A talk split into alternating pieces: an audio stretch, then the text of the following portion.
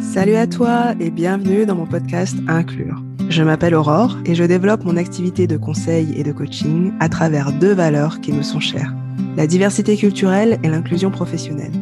J'ai donc décidé de lancer ce podcast et à chaque épisode, j'aborde les clés d'un management inclusif en allant à la rencontre de managers qui favorisent cette diversité, comment cela renforce leur leadership et surtout nourrir une vision collective. Allez, je n'en dis pas plus, je te laisse découvrir cet épisode et n'hésite pas à me partager en retour ce que tu en as pensé. Tu peux retrouver mes contacts dans la description du podcast. Et en tout cas, ce que j'aimerais dire, c'est que même nous, on est en train d'apprendre de plus en plus comment ça se fait. Et parce que nous, on dit qu'on est en tech, mais en fait, on est dans le, dans le business of people.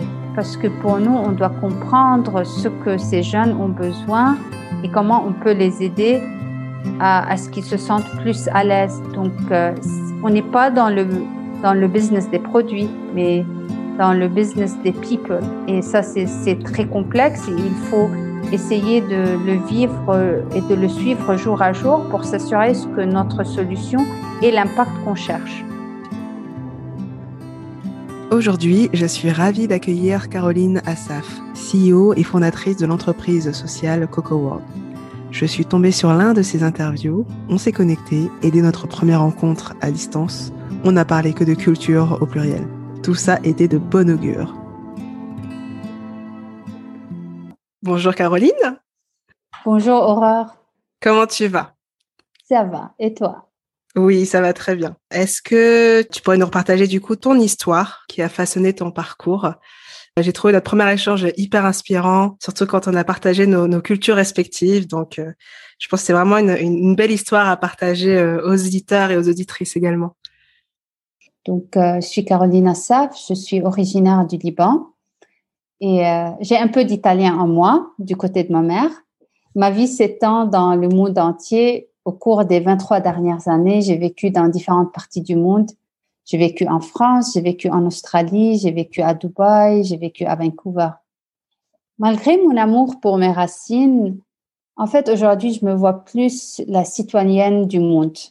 Au niveau professionnel, j'ai eu aussi un parcours diversifié. J'ai travaillé dans le secteur privé, semi-privé, gouvernemental et aussi dans le, euh, dans le secteur à but non lucratif. Et depuis deux ans, je dirige Coco World, qui est une entreprise sociale qui est basée au Luxembourg. Ça fait quand même une, une sacrée belle euh, diversité en fait. Comment est-ce que tu as vécu ça? Au début, euh, comme étant originaire du Liban, c'était par besoin. Euh, je voulais me faire euh, une base économique et financière meilleure et je voulais me créer un réseau dans, dans un environnement qui me permet de grandir.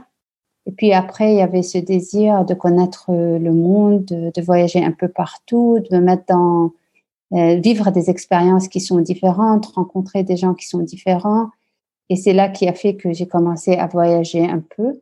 À travers mon travail, la plupart des jobs professionnels dans ma carrière que j'ai eu, c'était des jobs au niveau international. Donc, même dans mon travail, je voyageais beaucoup. Et depuis, j'ai eu ce bug qui a fait que euh, j'ai besoin de bouger tout le temps. c'est devenu presque ta zone de confort, en fait, de bouger. oui, c'est devenu un besoin. que pour toi, il y a eu aussi des événements forts, en fait, qui t'ont finalement amené à, changer un peu aussi ta perspective En fait, au début de ma carrière, j'étais très pragmatique. Je cherchais des opportunités qui vont me permettre d'avoir une croissance aussi bien au niveau professionnel que personnel.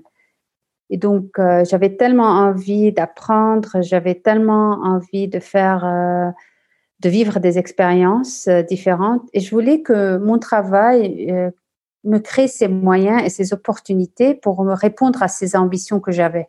Mais plus tard, avec les années, j'étais plus stable au niveau financier et je sentais les expériences que j'ai vécues étaient riches et satisfaisantes. Et donc, euh, je cherchais des filières professionnelles qui, tout en assurant cette stabilité, me donnaient toujours un but. Et pour être tout à fait honnête, alors que j'étais motivée avant, quand j'étais plus jeune, par les titres, par le, le statut, quand j'ai commencé à avoir 35, 36, c'est là où j'ai commencé à regarder la vie d'une manière plus holistique.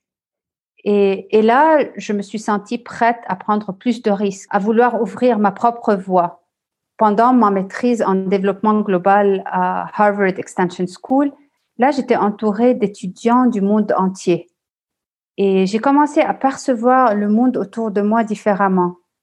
Euh, il y avait plein de possibilités d'amélioration. Il y avait de nombreuses opportunités pour pouvoir explorer.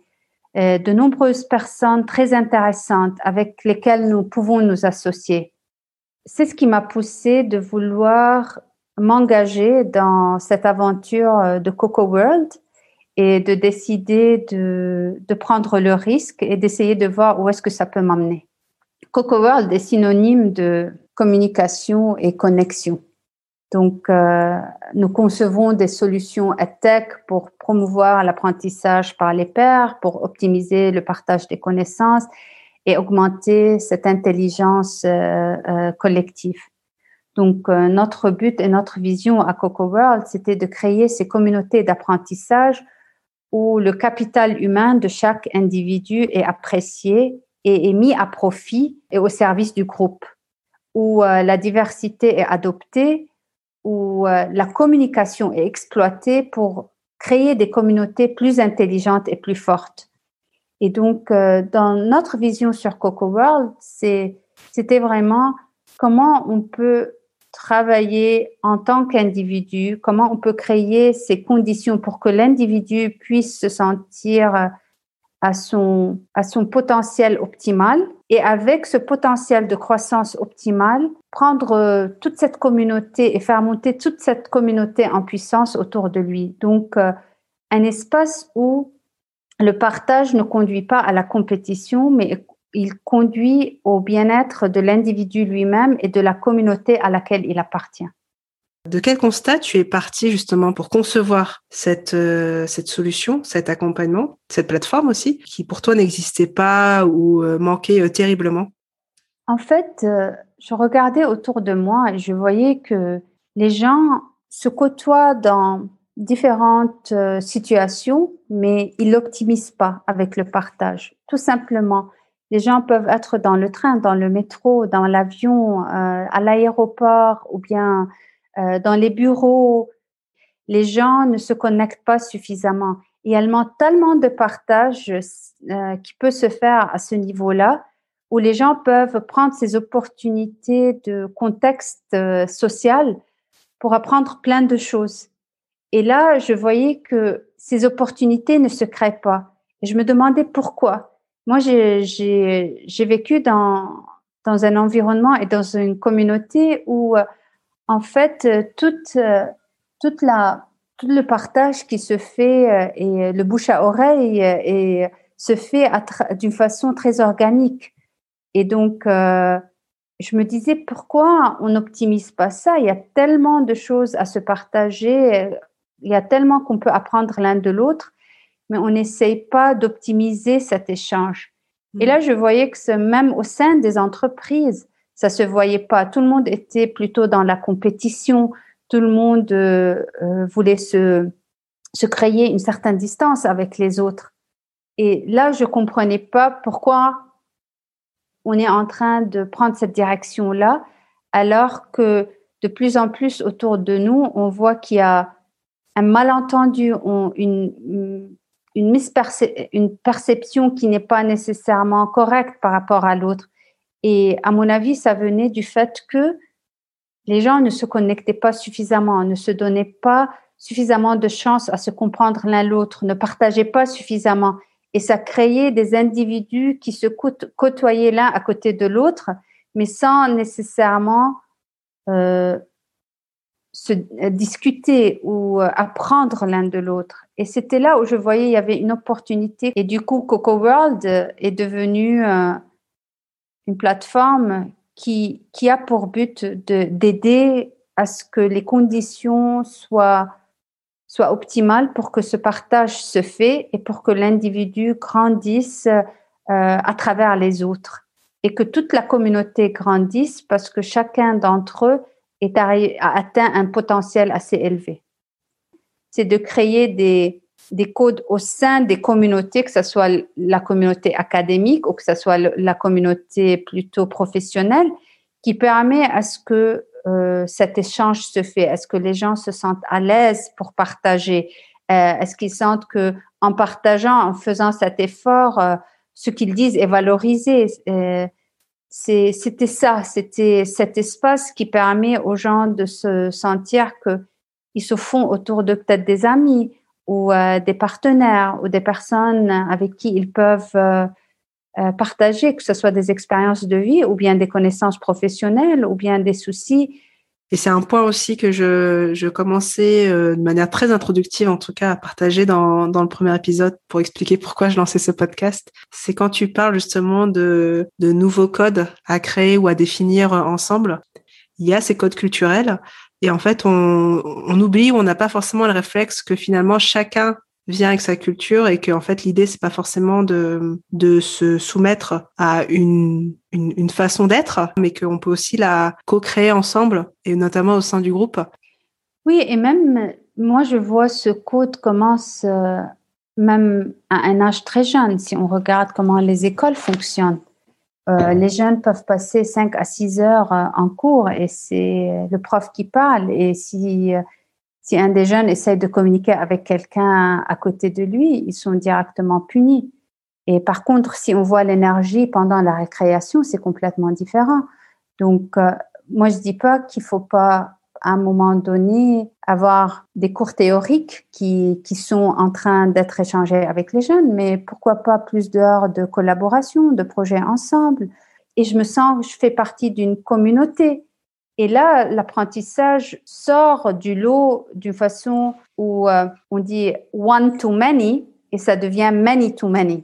Tout cet entourage autour de lui est en train de, de sculpter sa personnalité, de sculpter qui, qui il est, une façon de penser qui, si on l'apprend très jeune, ça peut se refléter plus tard dans un environnement euh, de travail ou même dans notre vie personnelle c'était déjà un besoin réel qui était exprimé de la part des euh, établissements euh, que tu commences à accompagner ou que tu accompagnes déjà depuis euh, plusieurs mois, ou c'est quand même une prise de conscience sur laquelle tu as dû travailler On a fait des recherches de presque trois ans sur ça avec les écoles, avec les jeunes. On s'est engagé avec un groupe de, de jeunes qui viennent de différents backgrounds et on, a essayé de travailler sur ça pour voir comment ça, ça peut se travailler et que ça soit intégré dans le contexte de l'école. Et j'ai vu au cours des années, puisque ça fait presque cinq ans qu'on travaille sur ce projet, au tout début, il y avait un petit groupe qui croyait en ce qu'on disait, qui, voyait s'il y avait un besoin à ce niveau-là. Mais maintenant, par exemple, notre produit va s'intégrer au Luxembourg, dans toutes les écoles au Luxembourg supporté et financé par le ministère de l'Éducation. Et là, je, je me rends compte que au cours de ces années, là, on faisait le travail, il y avait, il y avait de plus en plus euh, de discours et euh, autour des, de, des développements des soft skills chez les jeunes, euh, des, du besoin à ce que on puisse aider les jeunes non seulement au niveau académique, mais aussi au, au niveau personnel, au niveau professionnel, pour qu'ils soient plus préparés en tant que personnes. Et, euh, et ce qui a fait que même pendant les cinq ans, il y a eu un changement. Je pense pas c'est nous qui avons créé le changement, mais il y avait une conscience euh, euh, par rapport à ce sujet-là, et ce qui a fait que notre produit a été plus accepté de plus en plus. Et en tout cas, ce que j'aimerais dire, c'est que même nous, on est en train d'apprendre de plus en plus comment ça se fait. Et puisque nous, on dit qu'on est en tech, mais en fait, on est dans le, dans le business of people. Parce que pour nous, on doit comprendre ce que ces jeunes ont besoin et comment on peut les aider à, à ce qu'ils se sentent plus à l'aise. Donc, euh, on n'est pas dans le, dans le business des produits, mais dans le business des people. Et ça, c'est très complexe et il faut essayer de le vivre et de le suivre jour à jour pour s'assurer que notre solution ait l'impact qu'on cherche. Tu parlais de leadership tout à l'heure. ce que les personnes peuvent dire de toi quand elles te recommandent sur euh, sur LinkedIn. Et donc cette dimension, cette, ce leadership, sa façon en tout cas de, de travailler avec les autres, c'est vraiment quelque chose de bah, que j'ai qui était récurrent finalement dans les différentes recommandations. Et je me demandais si est-ce que c'était des retours qui t'ont étonné ou au contraire, au contraire, c'est un, tu as toujours euh, porté un, point de vigilance particulier, en tout cas dans ton rapport à l'autre? J'ai un désir authentique de comprendre l'autre, d'avoir cet rapport avec l'autre. Et donc pour moi, c'est ce qui m'intéresse dans la vie. Je trouve cette, ce rapport avec les gens me ramène beaucoup. Ça donne du sens à ce que je veux dans les relations avec les gens. Et même je le sens aujourd'hui, par exemple, même au sein euh, de, de Coco World, je sens que mon rôle est d'assurer que je crée les conditions optimales pour que les membres de notre équipe se sentent intégrés à notre famille et qu'ils soient hmm. à l'aise avec eux-mêmes, qu'ils soient confiants dans leurs capacités et dans, dans leurs compétences. C'est un environnement où je vois que les équipes euh, ne sont pas en concurrence, mais désireuses de se connecter, de communiquer, de collaborer. Donc, on doit vivre au sein de notre communauté Coco ce que nous prêchons aux autres. Tu viens de partager une conviction euh, qui me paraît être presque le fil directeur là de nos de nos échanges, de tes choix. C'est euh, quand tu dis euh, ce désir authentique de comprendre l'autre. 100%. Tu as tout compris. tu as compris la personne et la compagnie. et, et, du coup, dernière question pour finir notre échange. Quelle serait la, la plus grande leçon en tant que manager que tu as appris jusqu'à présent? Soyez vous-même Be you. Donc, euh, nous avons toujours été avertis de craindre d'être nous-mêmes, surtout dans le contexte professionnel. Pourtant, nous passons tellement de temps au travail avec nos collègues. Nous finissons par vivre la plus grande partie de notre vie, la seule vie que nous vivons, sans être nous-mêmes. Si nous arrivons à accepter qui nous sommes, nous pourrions avoir un peu plus de confiance et de confort, de pouvoir s'engager avec les gens qui nous entourent, que ce soit au niveau professionnel ou personnel, avec plus d'authenticité et d'empathie. En vivant qui nous sommes d'une façon authentique, nous respectons qui nous sommes et nous honorons la seule vie que nous devons vivre, qui est la nôtre. Merci Caroline. Et, euh, du coup, bah, ça, conclut en tout cas en, beauté euh, notre échange.